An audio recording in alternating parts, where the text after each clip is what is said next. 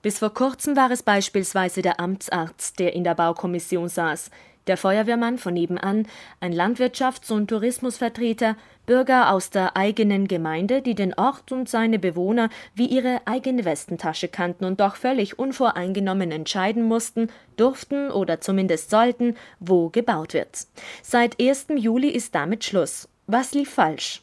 Na, ich glaube nicht, dass man sagen kann, dass irgendetwas falsch gelaufen ist. Das neue Gesetz hat diese Sachverständigen insgesamt vorgesehen, weil man einfach gemeint hat, eine kompetente Kommission den Gemeinden zur Seite zu stellen.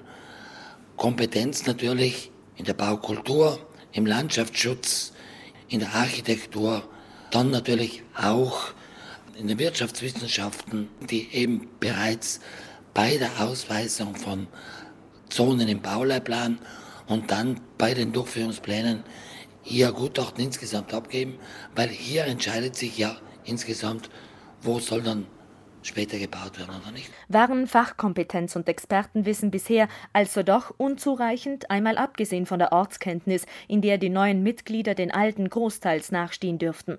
Ich glaube, es ist mit dem Landesgesetz für Raum und Landschaft eine neue Herangehensweise insgesamt, wie gehen wir zukünftig mit unserer Landschaft um, wie gehen wir zukünftig mit unseren Dörfern um, die Zersiedelung sollte eigentlich schon lange vermieden worden sein.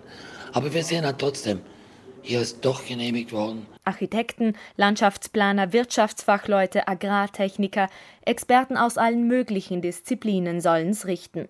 Sie werden ab sofort darüber beraten, wo der Bagger auffahren soll und wo nicht. Hunderte von Fachleuten haben sich dafür in ein Sachverzeichnis eintragen lassen, Voraussetzungen dafür bewiesen oder nachgeholt. Das Interesse daran, in den Gemeinden mitzumischen, scheint groß. Kann man es sich durch den finanziellen Anreiz erklären? Man verdient in dieser Kommission 75 Euro die Stunde. Also ich glaube, ein Architekt, ein Ingenieur und auch andere Berufsgruppen verdienen in ihrer normalen Tätigkeit auch, und vielleicht wird es einige geben, die auch des Verdienstes wegen in der Kommission dabei sind, aber der Großteil sicher nicht. Ich denke, die Motivation mitzumachen ist einmal, dass man selber eine bestimmte Weiterbildung auch gleichzeitig mitmacht. Wenn ich in einer Kommission drinne bin, dann sehe ich die verschiedenen Projekte, die in die Gemeinde kommen. Und ich denke, hier werde ich für meinen Berufszweig dann eine bestimmte Erfahrung sammeln und ich werde auch das Gesetz besser kennenlernen. Eine mögliche Erklärung, für Gemeindepräsident Andreas Schatzer die einzige. Doch was, wenn es um Eigeninteressen geht, wenn die Erfahrung auch lehrt, dass ein Geflecht an Beziehungen im Beruf recht förderlich sein kann, viele gut vernetzt und auf der Suche nach Aufträgen. Das glaube ich jetzt ich persönlich nicht. Und ich glaube, dass heute ein Architekt einen Kollegen anruft und sagt, du pass auf, in einer Kommission ist mein Projekt, das war's, das ist zu genehmigen das, glaube ich, gibt es grundsätzlich nicht mehr. Die Mitglieder sind als Sachverständige in der Kommission drinnen und sollen natürlich dieses Amt als Sachverständige ausüben. Und ich kann nicht ein Projekt, das ich einreiche, dann selber begutachten. Das geht nicht. Das ist eine Antikorruptionsbestimmung.